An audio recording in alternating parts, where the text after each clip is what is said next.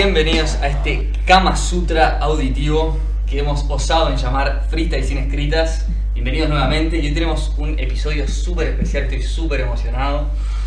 Semanas de laburo preparando esto. Limón. Años. ¿Años? Nunca, nunca hubo tanta gente en el estudio. Eso es cierto, está overcrowded en inglés por las dudas. No, no, te- tenemos más de un invitado Sí. y tribuna. O sea, Es un día histórico. nunca tanto. ¿Querés presentar a nuestros invitados No, y nuestra tribuna? Te voy a reemplazar de que lo hagas tú. No, amigo, por favor. Vos, vos conseguiste las entrevistas, o sea, yo no, cierto. no, no puedo tomarme el crédito por esto. Es, es verdad, es verdad. Yo me verdad. pongo al hombro siempre este, este emprendimiento. Y yo chupo al lado. o sea. Y sí. Y así lo vas Es a el hacer. rol que le toca a cada uno. Así lo vas a hacer el resto de tu vida. Qué lindo. Bueno, tenemos con nosotros a El Priti y a Mili Milans. ¿Qué te parece? Estoy muy contento y más contento si saludan. Bueno, ¿qué andan? ¿Todo tranqui? Hola, ¿todo bien? Bueno, muy bien, nos tenemos de invitados especiales. Pero la tribuna, mira, que La presentar tribuna. también, por favor. eh. ¿Cómo no? No menos importante. Que se presente la tribuna, por favor. Ninja Mal. Hola. Ninja. ¿Más malo que ninja o más ninja que malo? Eh, más ninja que mal. Perfecto. Qué bien. Por ahora. Pero igual es re malo. Es re mal. Cada vez más malo. Así que imagínate lo ninja que es. Bueno, vamos a empezar con, con cómo se conocieron, o sea, de dónde nace este, este vínculo hermoso. Hay un vínculo, hay un vínculo hermoso porque capaz llegan como el orto y estamos. No, es No, un vínculo hermoso. en realidad-. Ah, bueno, está. Eh, los dos éramos, éramos pésimos en estudiando, digamos, y terminamos en un liceo que era una verga. ¿Lo Que queremos se- nombrar o lo queremos dejar en el anonimato? Nah, No, ya era lo ya era. Era bien el director. Sí, sí, obvio. La gente ahí era re bien, pero terminamos en un liceo que era para la gente que tenía que terminar el liceo. Claro. Y. Y. da, me acuerdo que yo caí ahí y me vestía medio. medio con la ropa grande y una vuelta él me dijo, disculpa, vos sos rapero. y yo no entendía por qué, porque para mí la ropa que llevaba al liceo no era muy grande. Pero él se había dado cuenta y. y ta, le dije que sí. Y, y de ahí ya nos, nos juntamos. Y me acuerdo de la primera vez que, que fui a la casa de él ya grabamos un temita y todo. Fue como el meme de Spider-Man, ¿viste? Que se señala el mismo. Algo Sí, así, sí. Como te vio con la ropa grande. Sí, así. sí, lo único que vos, que vos no pensabas que yo era rapero, ¿no?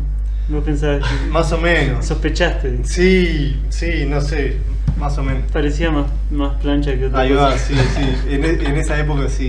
Sí. ¿Pero vos llevas ropa holgada también o, Sí, era ropa o te holgada. camuflabas? No era ropa holgada, pero era ropa más deportiva, tipo conjuntos deportivos, tipo Nike y eso. Tenía un piercing en la lengua, tenía como cosas más que se podían camuflar con la moda de acá. Y, pero ta, yo me rescaté al toque, que al escuchar rap tenía una remera blanca por las rodillas. tipo, Ah, y, ¿O era un camisón o era rapero? o sea, no había dos opciones. y le fui a preguntar porque yo estaba sediento de, de alguien que escuchara rap porque no podía compartir mi gusto con nadie. En ese momento, 2008 por ahí, 2007, 2008, sí. sí, no teníamos... No había nadie que escuchara rap. De hecho, era como un objeto hasta de, de burla a veces. ¿no? Claro. Eh, y y ta, entonces yo dije, pa, él escucha rap, ya está, tengo un, un amigo, un amigo tipo que comparte un gusto y, y le fui a hablar y, y dijimos, está, este viernes nos juntamos. Me dice, sí, sí, dale. Y sin decir nada, tipo, llegó a mi casa y llevó tipo un vino y un Sprite. O solo el vino, no me acuerdo. Eh, y grabamos un tema y como que automáticamente eso se volvió la tradición. De, de- desde ese fin de semana no nos dejamos de juntar. Se ve que los dos, nuestras actividades extracurriculares eran, eran tan, abu- tan aburridas o tan poco relacionadas a lo que nos gustaba que cuando encontramos tipo ese, esa luz de decir, ta, tenemos a alguien con quien grabar, fue como que nos empezamos a juntar todos los fines de semana, literal, casi. Tipo, Claro. Fue amor a primera vista. más o menos, mira. Bueno, nosotros siempre hablamos de lo difícil que nos pasó a los dos de no encontrar a nadie que comparta, en nuestro caso, nuestro gusto por el freestyle Ujú. y que nuestra amistad surge en base a eso. Nosotros nos conocemos en un cumpleaños, Fabri remera de Red Bull. Yo digo, no puede ser, este es un rara avis, ¿qué es esto? Y le digo, decime que miras batallas. Sí. Y lo mismo, desde entonces no nos separamos más. Tal cual. Fuimos a FMS Internacional, o sea, construimos una larga amistad. Eso es otra historia de amor también. Hollywood debería tomar nota y empezar a. Sí, la documentales de Netflix, este tipo de cosas. La nuestra fue a primera vista, pero después fue bajando. o sea, Es ya, verdad, ya es sí. un divorcio a segunda vista, ¿viste? Va por ahí. Pero es el, eh, creo que es la, la cultura que une a las personas. Creo Ujú. que el hecho de compartir como una cultura de por medio nos une. De hecho, esto nos están uni- uniendo a nosotros acá. O sea, de Exacto. hecho, nos acá. y Ninja Malo, que es tipo mi, mi, nuevo, mi nueva alma gemela de la música, este, también fue a través de la música y, y creo que todo a través de la cultura hip hop, digamos que es lo que hoy nos tiene acá. Tal cual. Bueno, y dato para los que no lo saben, el Pretty fue compañero mío de escuela, desde los cuatro años que nos conocemos. Y ahora acá estamos nuevamente, no sé cuántos años después, ¿cuántos años después? ¿25 años después? Sí. Yo hice comunicación, 26. matemática, no nos conocimos imagínate. tipo con cuatro Matas. años, nos hicimos amigos, tipo, fui a la casa, vino a mi casa, estaba, jugamos, no sé, teníamos cuatro años, cinco años. Después él se fue y nunca más nos vimos. Y el año pasado lo reconocí en la calle. Él me dice que yo venía. ¿Cómo? Venías con la, cam- con la camisa desprendida, el pecho al aire. Me dijiste, Fabri, Joseba. No, fue increíble. Increíble. Y aquí, y aquí estamos. Aquí estamos. En esa época, cuando nos conocimos con los cuatro años, todavía no escuchábamos Eminem. Ahí todavía no. Se fue más adelante, que ahora ya le vamos a preguntar sobre eso. Pasando entonces, siguiendo. ¿Cómo llegaron al, al freestyle y cómo fue su relación, tanto en el pasado como ahora? Si nos pueden contar un poquito. Empezá vos. Eh, yo bien al principio cuando arran- arranqué como a grabar temas y eso por el 2006, me pintaba el freestyle y improvisaba de vez en cuando para joder, pero nunca fui de competir mucho. Eh, me anoté una vez nomás a- ahí a, a payadores urbanos. Clasifiqué de un montón de gente, eran como 90 creo que se habían presentado y yo quedé entre, creo que número 16 de esos, pero la primera batalla ya la perdí y tal, no, no, medio que lo dejé. Pero él encaró más ahí, por ese lado. Subcampeón de payadores urbanos, perdón. Sí, y salí segundo, que para mí gané, pero está. Eh, Para mí pero, también. Sí, para todo el mundo en realidad, pero... pero igual no importa. El campeón no va a venir entonces, o sea, ya está. Perdimos un invitado. Eso es lo que pasa cuando invitan al Preti, siempre hay algo controversial en el medio. Eh, pero no, en realidad es sin nada personal contra él, simplemente creo que él tuvo muchas muletillas y, y tal, yo fui más, más eh, coherente y eso. Pero a la vez no me merecía ganar el primer puesto porque en realidad yo había perdido otra batalla anterior que me dieron a ganar a mí. Ah, buen dato, no lo tenía. Entonces es como que el karma hizo lo suyo y salí segundo, que era lo correcto para mí. ¿Qué pasa? Yo empecé a hacer freestyle con él también, pues yo antes de conocerlo a él no tenía dónde grabar, no, no sabía que se- ni que se podía, yo grababa con el micrófono de la computadora, Tipo, me bajaba un beat de internet o un tema de internet y cantaba sobre el tema de Ares, ¿entendés? Porque no había YouTube, no había nada, el micrófono era el que te venía el larguito blanco, ¿ves? Sí. Se grababa en el, en el grabador de Windows, o sea, súper precario. Grababa tipo el beat con mi voz arriba, o sea, era cualquiera. Y ta, yo estaba recopado con eso, pero cuando lo conocí ahí y vi que tenía un programa que podías poner tipo dos pistas, o sea, el beat por un lado y la, y la voz por otro, fui tipo, ¿qué? Otro soy, tipo, mundo. soy Doctor Dre. Y, ta, y, y ahí empezamos, entre los dos empezamos hacer freestyle por joder, ese fue nuestro inicio de freestyle. Y lo hacíamos en realidad no de que tanto nos apasionara el freestyle, sino de que nos había gustado la película de Eminem. Claro. Y que, y que en realidad era nuestra manera como de practicar ese mundo que, que nos atraía, pero no era nuestro objetivo. Nuestro objetivo nunca fue ser freestyler. Nosotros siempre quisimos hacer discos, música, sabíamos que era por ese lado. Pero sí nos interesó y nos explayamos. Y yo, en realidad, cuando fui a Payadores Urbanos, yo nunca había hecho freestyle en mi vida, nunca había hecho una batalla, nada. Eh, a veces cantaba con él jodiendo, como te diera casi en broma. O sea, Sí, sí. lo hacíamos tipo, realmente por jugar. Nos juntábamos, estábamos en la calle tomando un vino y nos poníamos a tirar rimas porque estábamos desesperados por rapear, ¿me ¿entendés? Era como tanta las, la- las ganas de rapear que era cualquier fan- forma. Y fue más eso. Y cuando fui a Payadores me emocioné porque fue tipo, ta, es tipo. Es lo más cercano que yo tengo a vivir la cultura que a mí me gusta acá en Uruguay. O sea, hay solo esto, ¿no? Y, mm, y un pibe me dijo, tipo, me dijo, anotate, no perdés nada, pues yo no me quería anotar porque nunca había hecho freestyle. Me dice, anotate, no perdés nada. Y le dije, bueno, está. Y, Y perdiste la final. Y perdí en la final, pero es verdad, o sea, la verdad es que me entrenó pila, me dio confianza, porque Obvio. yo pensé, nunca pensé que sin saber nada iba a llegar hasta ese punto. Obvio. Eh, y ta, este, a decir verdad creo que igual lo que me destacó, lo que me hizo llegar tan lejos es que yo era más, siempre fui, yo siempre me sentí más inteligente que la mayoría y la verdad es que me escribía pila de rimas, tipo, iba con cosas preparadas, o sea, no es que me escribía algo contra el oponente, pero sí tenía como punchlines o, o- o líneas genéricas que se las podía tirar a cualquiera Claro. y las tenía como en el, en el cerebro guardadas como por si, por si me faltaba algo tiraba eso. En algún momento soltarlo. Claro, y creo que eso me ayudó porque nadie lo hacía, creo. Nadie tenía como algo preparado. No es que yo me preparé la- el minuto, ¿entendés? Pero No, no, sí Tenías como en el ¿Se subconsciente. Claro. tenía como Más. barras preparadas, ¿entendés? Y creo que eso me hizo llegar lejos. tipo. Llamándose el podcast freestyle sin escritas es casi un insulto lo que está diciendo, Sí. pero Pero vamos a hacer como no, que las, no no las escribí, las pensé. Bien. Como sí, pero eso todo el mundo lo hace Obvio. igual. Sí, o sea, el que, no, el que no se anima a decirlo es un cagón de mierda. Capaz que es que yo me animo a Pero decirlo, ¿no? claro, el que se dedica a batallas y no se, nunca, se pensó- nunca tiene una batalla que la pensó antes, no, es un mentiroso. Es como, Seguro. como dice de toque, todos nos pensamos una rima, pero nadie se escribe una canción completa. Tal cual. ¿Siempre supieron que lo suyo era, era la música? Ya me dijeron que el freestyle era como una- un momento pasajero, ¿no? Como un... Era lo que teníamos para disfrutar Claro. la cultura acá, para de integrarnos. la mano. Para integrarnos, sí, era lo que teníamos. ¿Y siempre supieron que era la música? Desde, ¿sabés que se juntaron? ¿Lo sabían de antes? O sea, ¿Cuándo les despierta el gusto por la música y dicen, vos, es esto? Pa, en realidad, yo me acuerdo de, con 5 años, me acuerdo que... Para re- poder decirte, a ver si te conozco tanto como pareja como el rap de Bart Simpson. Claro, yo, yo me acuerdo que tenía 5 años y, y me ponía, tenía un- unos macaquitos de las tortugas ninja y, y me acuerdo que jugaba, ponía la canción, una canción de un cassette de Los Simpsons y el primer tema era de Bart y era un rap. Y yo jugaba a que el, el macaquito de las tortugas ninja estaba en un concierto y rapeaba. Wow. Sacás y Wow. tipo. Ta, pero no. O sea, yo ni sabía que eso era rap. Lo tomaba más como algo, una especie de rock o algo así. Sí, un concierto. un Sí, show. era, era, sí, música. me- lo que siempre me gustó más era la, la letra. Sí, la voz más que nada. Y después, un poco más de grande, tipo a los 12 años por ahí, a los 10 ya escuchaba los Red Hot, que me re gustaba, que en el momento tampoco tenía idea, pero en realidad el vocalista de los Red Hot era rapero antes. Y, y los temas, las letras son... Hay pila de temas que son re rap, en realidad. sí. Y yo no, no, te- no tenía ningún amigo que escuchara rap, ni nadie que me, que me metiera en, en el rap. Y lo primero que escuché fue algo de Eminem. Ahí viendo tele apareció un, un tema de Eminem, creo que, creo que fue Stan. En MTV, seguramente. Sí, seguramente.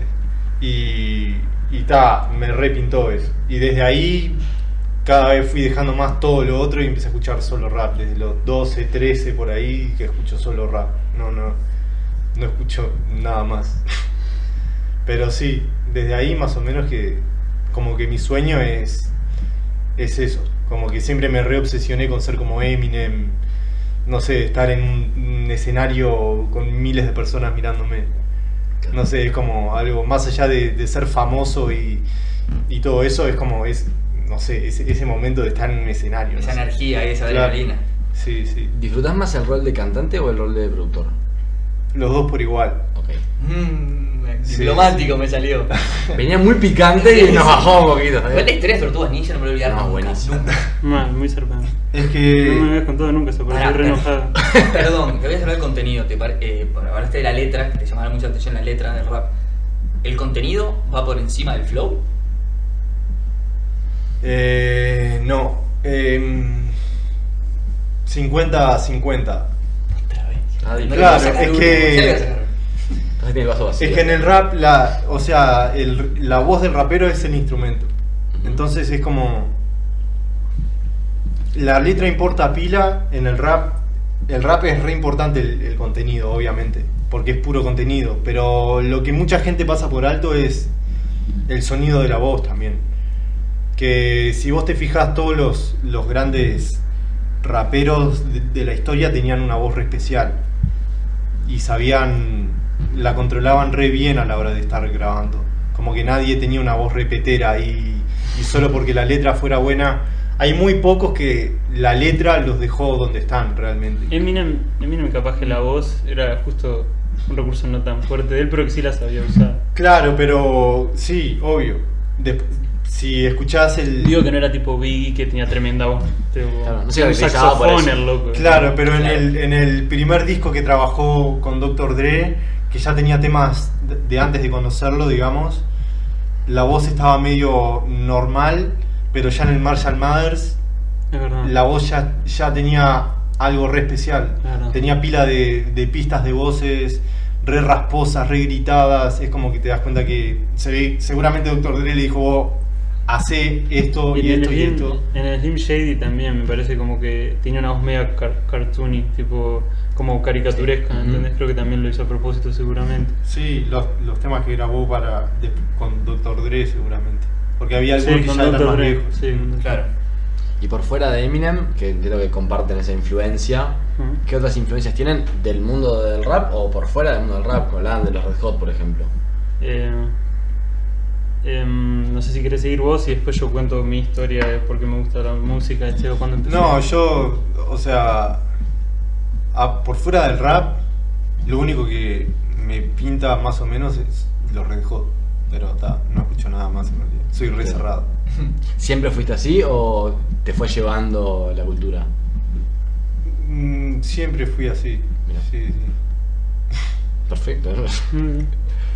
¿Nos querés contar tu historia? de- Sí, o sea, pero quería que terminara él, pero para no interrumpirlo. Por favor. Pero quería acotar esas cosas.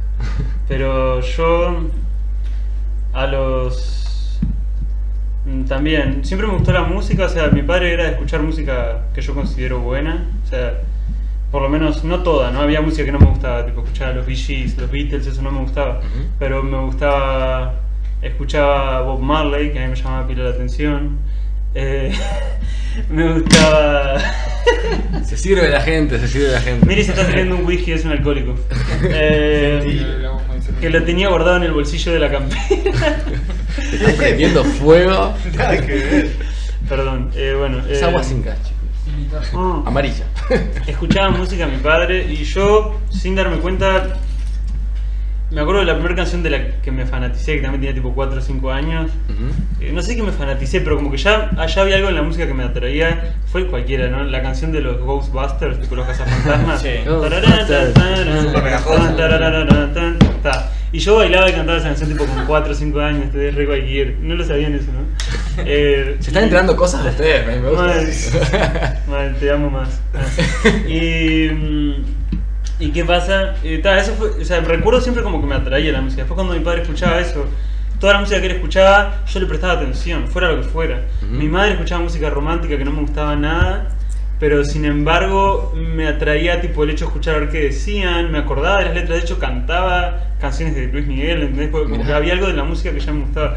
Y lo primero que me compré tipo de discos, o sea, yo ya quise un disco físico, pedí un disco físico cuando era muy chico, estoy hablando de 5 años, capaz, 6, no sé, pedí un disco de los Hanson, o sea, la peor banda del mundo, ¿no? Pero, pero el punto es que el punto es que pedí un disco de música, ¿entendés? Claro. Y y tal, después tipo a los 9, 10, gracias al cable que pusieron en mi casa, tipo yo escuché en TV y lo primero que me, que me apasionó fue Limp Bizkit que New Metal, digamos, todo fuera Papa Roach, eh, Linkin Park, pero principalmente me obsesioné con, con Limp Bizkit. Sí, yo pasé por esa también. La de Y- Limp Bizkit, Linkin Park, claro. sí. Mal, y me gustaba como un poco la rebeldía, me gustaba un poco, pero después me di cuenta, al igual que él, que en realidad lo que me gustaba era la parte rapeada. Claro. Porque todas esas bandas lo que compartían es que tenían como un ingrediente rapeado, incluso Crazy Town, o sea, todas las bandas que estaban por ahí, todas tenían como un sector Sí, rapeado. una actitud rebeldona también, o sea, quizás. Y todos un, un verso de rap. Tipo, Claro. Por más que fuera rock, eh, había rap y tal. Lo que más me gustaba era Limp Bizkit en cuanto a musicalidad. Y me hice súper fanático, me compraba la ropa tipo igual.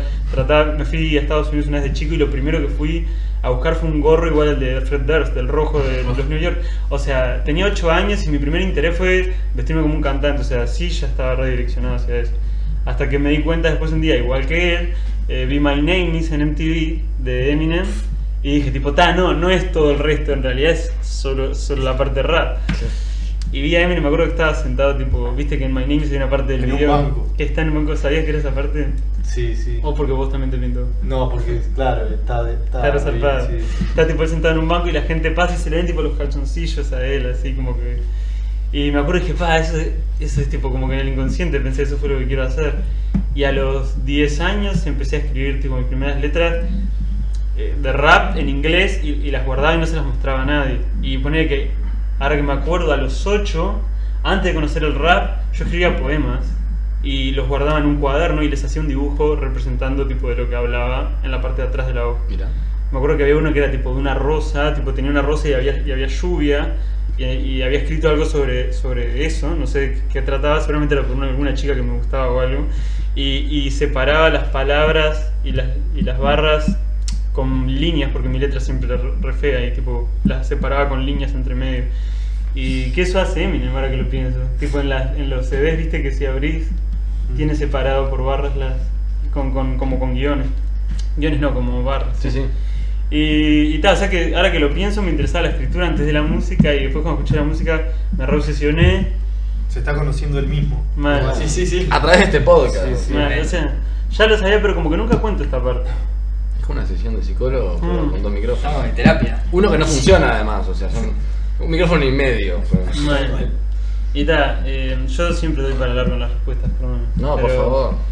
El punto es que está, eh, ahí me obsesioné con, con el rap, después cuando vi Eminem, y como que ahí se me unió, se ve que la escritura y la rebeldía, pues yo odiaba todo, tipo yo, yo de chico, tipo, ya estaba re en contra al sistema, digamos, yo no me sentía parte de, no me, no me sentía bien en la escuela, no me sentía como en, en- en la casa de mi familia, no, no me sentía parte de, Claro. ¿entendés? Me sentía como por fuera, y el rap me dio como esa herramienta y ver a Eminem que también estaba requemado con todos, con la madre, con la esposa, con la- el mundo. Sí, sí. Y está, como que me, me abrió puertas y dije, está, esto es lo que, lo que yo quiero hacer.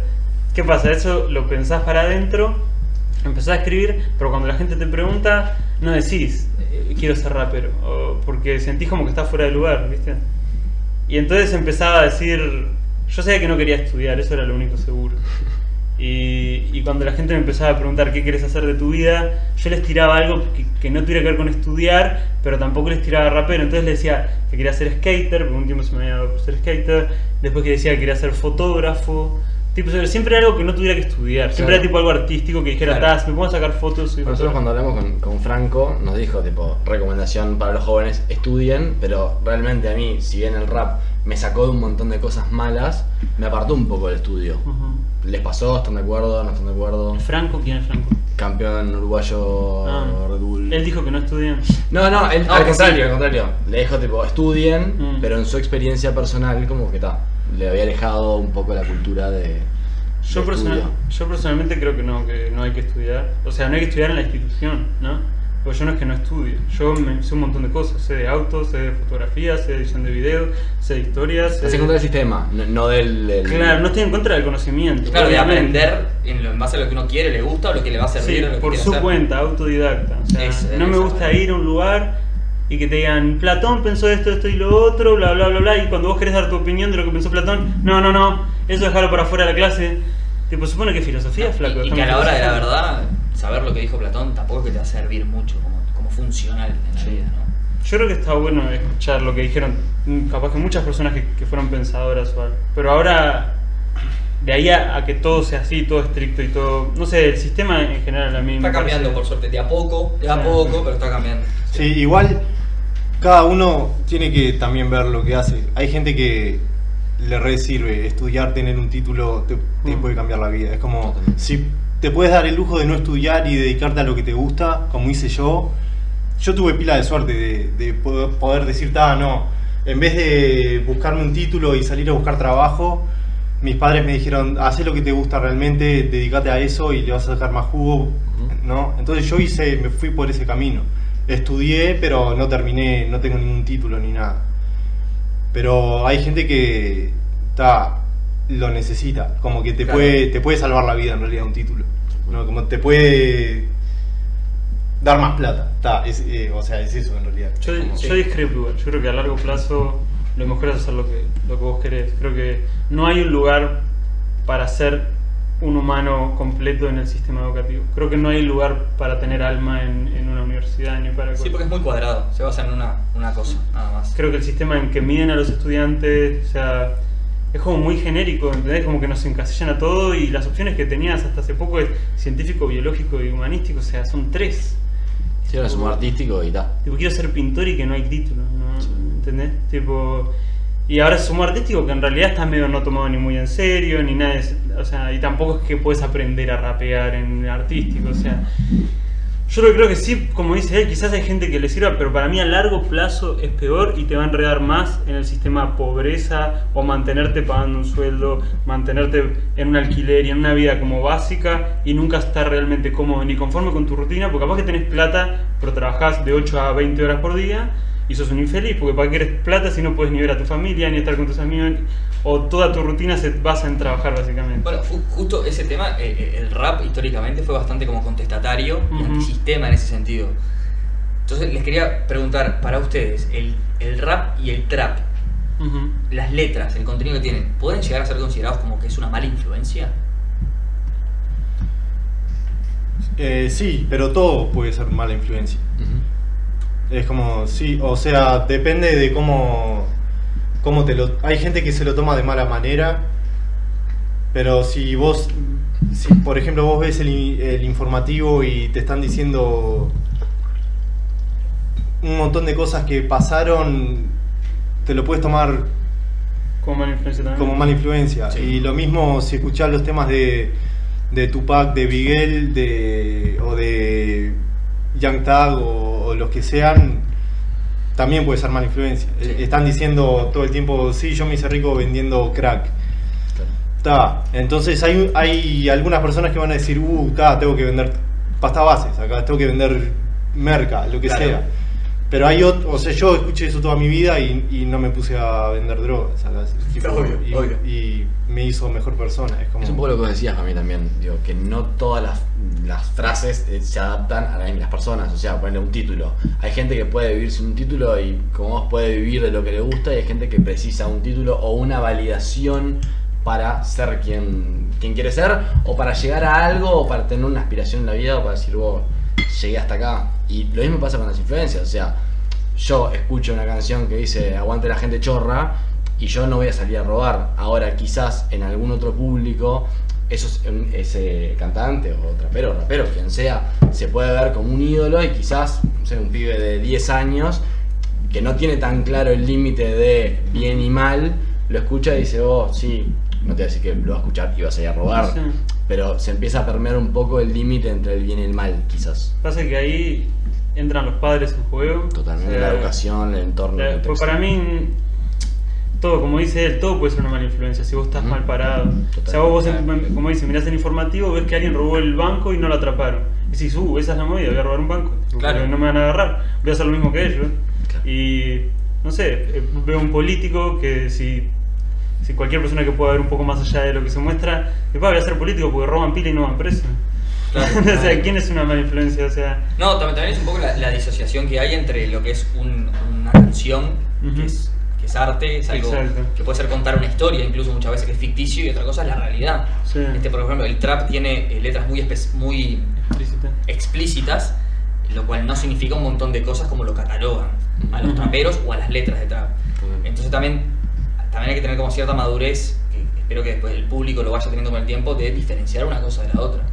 Yo creo algo que quiero aportar, que me parece que está, por alguna razón, me parece que es una falta de conocimiento de la cultura hip hop que tiene la gente, que cree que las letras del trap son peores que las del rap, y no sé de dónde salió eso, porque Biggie decía, eh, las putas lo sienten profundo en la placenta. O sea, cuando estoy re duro me gusta esparcir la sangre como mostaza. Entonces, lento como cigarro con cocaína. ¿Cómo? Quemo lento como cigarro con cocaína. Exacto. Eh, entonces, ¿hasta qué punto el trap es peor que eso? O sea, Eminem dice, eh, ponete en cuatro y tomalo como una puta, ¿está bien, ma? Claro. Dice, Sí, ¿hasta sí, qué sí. punto el trap es peor? O sea, que no entiendo por qué hay esa, ese shock con el Agarró trap. como esa fama. Sí, y también que con la, la de la ropa y todo, que cuando Jan Thug se pintó las uñas y salió con un vestido era tipo, wow, será gay, bla, bla, bla. Que primero que no importa, ¿no? Sí, Mm. la sexualidad, pero en los 70 Motley Crue iba de tacos y con la boca pintada a ver cuál parecía más traga mejor. Y de repente la gente se choquea, Bárbaro, no pasa nada. mi viejo. Problemas técnicos. Es por, Seguimos. por el idioma. Te lo cortamos. Sí, Porque ustedes escucharon el tema de Cardi B, perdón que interrumpa ahí, que salió hace poco, que se llama Me pide leche. tipo posta. Dice, el tema se llama Me pide leche y Cardi B rapea en español y en el tema tiene barras tipo me, a- me agacho, tu leche rica y me la bebo todita. Sí. Tiene otra barra que dice "Tu- me, encanta tu leche rica que me la eches en la boca. ¿Qué rapera en español escuchas decir eso? Claro. Tipo, en, en inglés lo hacen desde siempre, lo que pasa es que no está trasladado. pa. Hablar de fierros, hablar de drogas, hablar de eso. Por eso quería aclarar el punto, que como que quiero dejar en todos los lados que pueda, dejar claro que no es tan como se piensa. Igual en relación me parece que la el porcentaje de letras de trap que dicen ese tipo de cosas es mucho mayor que el porcentaje de letras de rap, Sí. no de, de boom bap clásico, digamos. Puede ser, como- sí, eso puede ser. Porque el, el trap es, es- o sea, trap, ya el nombre es, es la, Sí. la trap house, o sea, es el mundo de las sombras ahí, de la sociedad. Es como, es un reflejo de esa parte de re oscura. De como el sociedad. gangsta rap, pero... Claro, sí, es gangsta rap, pero de Claro. hoy en día. Sí. Sí, sí, sí, sí. Para mí también existe esa diferencia. Bueno, o porcentaje. Bueno, entonces. Tosa, tosa. Bueno, ¿cuál es, Priti, ¿cuál es la canción que más te gusta de Mili? La canción que me gusta de Emily, para, tengo muchas ganas. Una que no estés vos. Para No. hacerlo mejor, más picante. No, no iba a ser una mía ni aparte. Yo siempre que estoy en una canción con Millie, eh, no sé, es como, siempre es por, por una razón extra que sea una buena canción, ¿no? es como que juntos sentimos que coincidimos en el tema y tal. Pero no puedo decir una sola canción de Millie, puedo decir varias canciones de Millie, Tenés que decir máximo dos. máximo dos. Y mínimo una. Yo voy a decir historia real y voy a decir... Eh, que me la ponen re difícil. Diría que de las últimas por lo menos es Lágrimas de Payaso, que es del disco Stand Up. Es que me gusta también el- la canción Stand Up, pero está, Es gracioso porque dice de las últimas y salió hace cuatro años. está, pero este último disco antes del último, o sea, es tu Me, ha- penúltimo me disco. hace sentir re viejo. Es tu penúltimo disco. Sí, sí. O sea, es de- de- en cierta manera es de las últimas. Eh, ¿Y a vos, Mili, cuál es la que más te gusta del Priti? Em, No tira ninguna, ¿viste? Se está- Tenemos una Pará, trompada, no la, no la sé. Mili no es expresivo, no sé cuál. no sé en realidad, o sea, Ninguno, no te gusta. ponele, hay una que me re gustó cuando salió, que es una re vieja también, Yo sé que cuál es. creo que cuál. Es la que dice, si estamos en La calle porque no tenemos nada. Claro, esa, esa me re gusta. ¿Cómo se llamaba esa? No tenemos nada. No creo tenemos nada, es verdad. Me encanta que no sepa vos. Y Hice muchas canciones. creo que, no sé, te tiraría. Pa, no sé. eh, solo sé soñar. Está buena. Mm, pero, no sé. Capaz que alguna de las de antes. Oscuridad. Mm. De, de su faceta. Rap. sí. Rest in peace. Ahí. Ahí ya tienen datos nuestros oyentes, nuestros miles de oyentes. Nuestras milis. Nuestros miles de oyentes para deleitarse con, con buena música. Y si tuvieran que elegir un cantante o un músico, obviamente no vale cruzado, para hacer un, un fit, ¿a quién elegirían? Eh, ¿de, ¿De dónde? ¿De cualquier De parte del donde mundo? quieras. Viajá lo que quieras. Ah, Soñá grande, de gigante. Eminem hasta Chayanne. ¿Con, con Chayanne cómo quedaría? Ah, con Chayano, obviamente. Ah, Hacer un trap con Chayanne cómo queda. Ojo. Capaz ser una idea. No, o sea, yo llegué a la conclusión de que me, en parte siempre la quise pegar con la música. Es una estupidez en realidad. Pero hace poco me di cuenta que inconscientemente es porque siempre quise conocer a Eminem. No es estúpido vos, está re bien. Claro, No pero es, es algo que para mi vida en realidad no, no trascendería absolutamente nada. Sí, te salvó la vida Eminem, bro. Sí, pero conocerlo sería algo momentáneo y, y chao. Pero capaz que es darle las gracias, yo qué sé. Pero ¿quién te quita ese momento? No, hoy, hoy. No sé, hacer, o sea, obviamente hacer algo con Eminem. Igual cambió mucho Eminem, no es el mismo que era cuando lo conocí, pero. Todo viejo y barbudo. Sí, pero. Creo que, Eminem, entonces. Creo que yo Eminem. Solo Eminem, no decís, decís dos. No, dos, va. Estamos muy permisivos. ¿Qué está pasando? Vamos acá? permisivo. ah. Y bueno, para añadirle un poco de condimento, a ver, otro Ah, más. y con Redman. Sabía. Mentira, no sabía. Igual, el, número 3 es muy gracioso, pero me sigue en Instagram. Es un rapero que se llama Shadowman de Estados Unidos. Es verdad. Nadie lo conoce, pero para mí es uno de los mejores raperos del, de- del mundo. Está resaltado. Y algún día capaz que le escribo para hacer algo juntos porque lo siguen mil personas en Instagram. Lo encontré yo buscando batallas para las knockouts. Sí. Eh, buscando beats para las knockouts. Que esa es otra relación nuestra con el freestyle. Cierto, que ustedes organizaron las batallas de knockout en- Sí. por tres años más o menos, ¿no? Sí. Eh, pero voy a decir mis influencias primero antes de entrar en las knockout. Dale. No, no, influencias no, ¿con quién quiero colaborar? Eso, eso. Pa, pero son muchos también. Dos, dos. dos, dos. Hasta 100 te dejamos. Después te voy a ir a dormir. Porque... Dos. Pa, tres no pueden Dale. ser. Tres. Arrancá de decir y cortamos en poste. güey. Future, Young Thug y 50 Cent.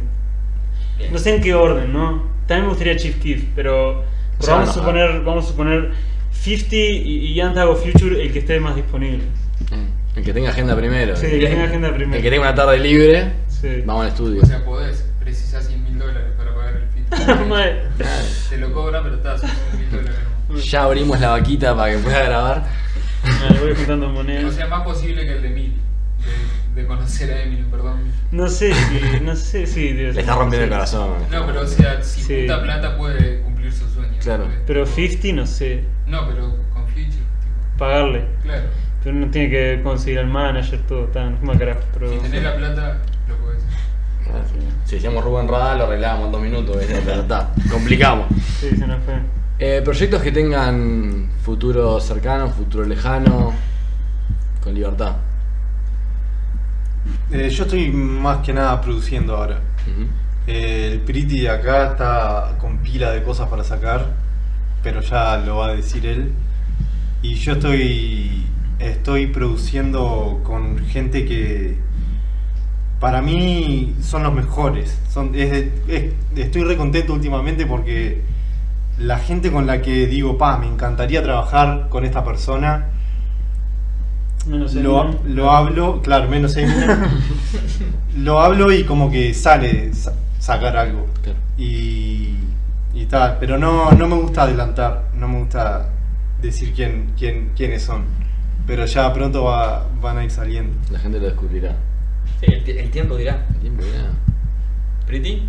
Para añadir a la respuesta de Mili, creo que te lo ganaste. O sea, me parece que la razón por la que todas las personas que vos querés trabajar acceden es porque te respetan y porque saben que estuviste antes que ellos y, y- incluso quizás les armaste un poco aparte del puente para que ellos estén donde estén. Parece que tu estudio de grabación es el, la mayor Nadie puede sacar, tipo, para mí de discusión de que. Nadie puede poner en discusión que el estudio de Mili fue el más prolífero de toda la historia del hip uruguayo. O sea, es la verdad. Es la verdad. Mili es muy humilde al respecto, pero es la verdad. Todos los raperos fueron, pasaron por ahí, o grabaron ahí, grabaron sus discos ahí. Los raperos más importantes de acá grabaron sus discos ahí. Para mí, ¿no? O sea, pero está, eh, te lo mereces, bro. Mi, yo sí estoy por sacar, tengo más de 40 canciones por sacar que no, todavía no saqué. Tengo 10 videos sin sacar. Tengo 5 que ya grabé, 4, que ya grabé, uno que voy a grabar ahora, 5 que estoy por grabar. Eh, voy a sacar un mixtape con Ninja Malo. Mm. Aquí presente. Es mi nuevo rapero preferido de Uruguay. Y va a salir con un documental. Va a ser como un documental filmado por Mili Milans. Los beats están hechos por Mili Milans. Tenemos un featuring con él en el disco también, que es el único featuring del disco. Eh, y tal, ese va a salir dentro de poquito, porque los videos ya están. Falta que nos entreguen la versión final de los videos y eso sale dentro de poco. Ese es un disco que voy a sacar, que son seis temas, que lo grabamos en dos días. Después voy a sacar un disco mío que me lo está produciendo el porno. Para mí, uno de los mejores beatmakers de Uruguay, si no el mejor. O sea, no, no quiero decir el mejor porque hay como distintos estilos y todo, pero para mí el pibe es muy versátil y, y me parece uno de los mejores beatmakers de Uruguay. Eh, perdón que estoy revoleando la conexión desde hoy. Por favor. Eh, Te protege, de alguna manera te protege. Sí, es para como un escudo. Eh, eh, el porno se llama y ta, es el propio beatmaker y me está haciendo todos los beats de, un disco que estoy haciendo que me lo está produciendo Mili también. Y ta, tengo como y aparte de esos dos discos tengo como featuring que están por salir con video y sin video, con varias gente también de acá que para mí son los mejores exponentes también. Y, pero Mili es la mano detrás de todo, que me, me pasa que también es para, para apoyar a Mili diciendo esto, que he grabado con productores y, y como no me gusta el sonido, sin decirles nada, lo grabo de nuevo en lo de Mili. Porque- Se enteran acá. Se enteran, una Tiene amantes. Es que no, es que te lo juro, me malcrié al sonido de Mili. Mili es. He grabado con productores conocidos y todo, que supuestamente tienen trayectoria y todo, pero. Para mí es un tema del hip hop. Milly solo se ha dedicado al hip hop. Y eso que dice que yo y él solo escuchamos rap, eso tiene su beneficio. O sea, Claro. o sea, yo escucho otras bandas a veces, me gustan otras cosas, pero pero básicamente en mi día a día solo escucho rap. Eh, y, y para mí Milian, el productor de hip hop, también quiero decir que, que para mí es el, él es el mejor y sin él no, no hubiera llegado hasta donde estoy ni nada. Y bueno, para. Un momento hermoso, la verdad. O sea, Sí. Momento, sí, sí. No hay paso de los toros, pero serían muy necesarios en este momento. Por mí ponele azúcar al para paso de los toros. Cuanto Ay. más dulce mejor. Y no nos pagan además, así que le podemos meter sal si querés, olvídate. Bueno, para cerrar, eh, a vos te va a gustar esta pregunta. A mí todas las preguntas. ¿Qué? No, no, no. ¿Putear a alguien? No, no, por favor. Es un mensaje que le quieren dar a ustedes para los pibes que los escuchan y que de repente sueñan ser como ustedes, o sueñan ser como Eminem, o quieren cumplir su sueño de la música y hoy quizás lo ven un poco más lejano. ¿Qué le dirían para inspirarlos? Libertad total, micrófono, todos ustedes. Eh, bueno, lo que yo les, les diría, eh, ah, si van a hacer algo, háganlo con toda la seguridad del mundo. Yo, yo cuando empecé era re inseguro y, como que no me animaba a, dar el 100% cuando estaba grabando. Y hoy en día escucho esas cosas y digo, ta, la razón por la que no era bueno eh, era por eso, porque como que no me, no me soltaba del todo. No importa lo que hagan, si dan el 100% ya, ya va a estar bueno, pues en el arte todo, cualquier cosa es buena si se hace con seguridad. Eh, eso es lo que, lo que siempre digo. Cuando alguien me dice, oh, Mili, tirame algún consejo ahí, estoy arrancando, no sé qué. Es eso. Cualquier cosa que escriban, si después cuando están enfrente al micrófono lo graban con seguridad, va a quedar bien. Porque va a ser un estilo que a pila de gente le va a gustar. Y tal, y bueno, no sé si los invitan a venir acá a charlar con esta gente, vengan. Hay cerveza. Bien. Lo primero, lo primero que hicieron fue servir un, va- un vaso de birra, así que. Sed no van a pasar. Medio partido ganado. claro. Yo sigo, o sea, reafirmo lo de Mili, estoy de acuerdo, 100% de acuerdo. Creo que, mm, que sí, que la seguridad es de lo más importante. Eh, el mundo nos hace difícil creer en nosotros mismos. Cuando vos tenés un sueño que no pertenece a lo que se espera de la sociedad, que ya sea tener un trabajo, cumplir un título, bla, bla, bla, eh, siempre te van a decir, no, pero eso es poco, pero eh, o es muy difícil, o hay muy pocos que lo logran. Y la verdad es que yo puedo decir como estudiante eh, arduo de, la cultura, de, la música, del arte, de la historia en general, los que lo lograron fue porque lo- lo intentaron. O sea, fue porque lo hicieron y confiaron en sí mismos, como dice Milly, hasta que lo lograron. Los que no lograron fue porque no lo hicieron. O sea, sí hay un factor de suerte, sí hay un montón de gente que quizás lo intentó y no lo logró. Pero es cuestión de constancia. O sea, los que lo lograron no fue que nacieron y bla, bla, bla. O sea, todo se entrena, nadie nace con el don de... Claro. Todo es algo que se entrena. O sea, yo ahora escribo las canciones en 20 minutos, pero porque hace 10 años que las escribo. Yo cuando empecé era horrible rapeando. Y, y, y, y también apoyando a lo de Mili, eh, siempre última, este último mes hice la reflexión de que mi decisión sobre rapear fue re inconsciente, porque cuando yo decidí ser rapero no había internet, no había YouTube, no había Coscu que te diera reproducciones, no había nada, no había micrófonos eh, accesibles para la computadora, la- mi, mi computadora era una tostadora básicamente con una pantalla. ¿Entendés? Y, y yo, sin embargo, decidí ser rapero. Y, y- y gracias a que no me rendí, hoy estoy en un mundo donde sí hay internet, donde sí hay YouTube, donde sí rapeo bien, donde sí lo que yo estoy haciendo tiene que ver con lo que la gente le gusta. por casualidad se dio que ahora a la gente le gusta el rap. Claro. Incluso en Uruguay, que cuando hace 10 años a mí se me antojó, hace 20 años a mí se me antojó, la gente no sabía ni lo que era el rap, de verdad no sabía ni que existía el género. Eh, era inconsciente y sin embargo con esa decisión inconsciente y todo hubo algo de conciencia o algo de certeza. Por alguna razón le pegué, o sea, no soy rico, no vivo de la música ahora, pero para mí estoy cerca y, y aunque no esté cerca y aunque nunca lo logre, estoy mucho más cerca y mucho más lleno conmigo mismo de que si nunca lo hubiera intentado. Así que sea el sueño que sea, inténtenlo. La vida es una y el objetivo es ser felices. O sea, va más allá de- del éxito comercial, del éxito... Si vos capaz que te gusta hacer lámparas y vos encontrás una rutina en la que puedas hacer lámparas todo el día y puedes vivir de eso tranquilamente, o sea, digamos que no tenés que tener un Rolls Royce ni 10 casas como te venden, que todo lo que precisamos.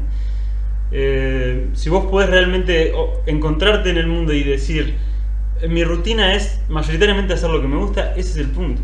No importa si, si sos rico, si no sos rico, porque si vas a trabajar de lo que sea para tener plata, pero no haces lo que te gusta, no tiene sentido. No tiene sentido porque ¿para qué va?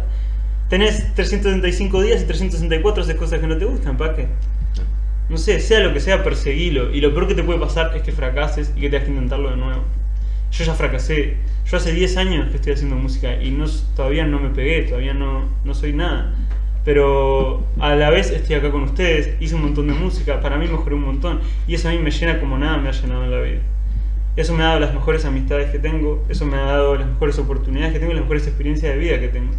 Gracias a eso viajé a Argentina, gracias a eso tengo los mejores amigos del mundo, gracias a eso tipo puedo decir que hago lo que me gusta cuando puedo, eh, o sea, en la semana. Y si no hubiera perseguido ese sueño, hoy estaría en un trabajo y, y- y con gente que quizás no, no me llena y haciendo cosas que no me llenan y, y pum, sí, me, me hubiera limpiado, es la posta. Exacto. Me encantó. Bueno. Comparto el 99,5% aparte. Y lo otro lo dejamos, el, el 0,5 Ese- lo dejamos para otro podcast porque si no, olvídate. Sí. Hacemos un documental. Yo quería agradecerles a los dos por, por venir, por la humildad y por abrir el, el corazón en realidad, porque si bien es un podcast sobre, sobre freestyle, también es un podcast sobre la cultura y creo que la cultura muchas veces trasciende lo que pasa en una batalla, en un escenario o en un estudio y está buenísimo que puedan compartir lo que sienten, lo que les pasó y que ustedes de alguna manera su amistad es gracias a esto, nuestra amistad es gracias a esto, así que ahí tenemos un punto de conexión. Y nada, gracias de verdad por, por participar, estuvo buenísimo. ¿Vos pasaste bien, Fabri? Increíble. No, o sea, no quiero que se termine. Lástima que vamos casi una hora, pero si no, yo lo seguiría. No, olvídate, no dormimos, Pero- hacemos 24 horas seguidas. Lo que pasa es que nuestros millones de oyentes se van a, van a decir, che, ¿y por qué este fue tan largo? Y fue tan largo porque tiene mucho contenido, gente. Porque está Milán y el Spirit. Exactamente. Y claro, El y dúo los dinámico. fisurados. Y ni llamaron a la tribuna. Claro. Hay una acá, oficial. ¿Cómo lo viste? Eh, acá yo soy como la barra Amsterdam, tipo el partido Me no gustó. lo miro, estoy agitando todo el tiempo. Meten el gol y estoy dando vuelta cantando y cuando termina pregunto, ¿cómo salió? Tipo?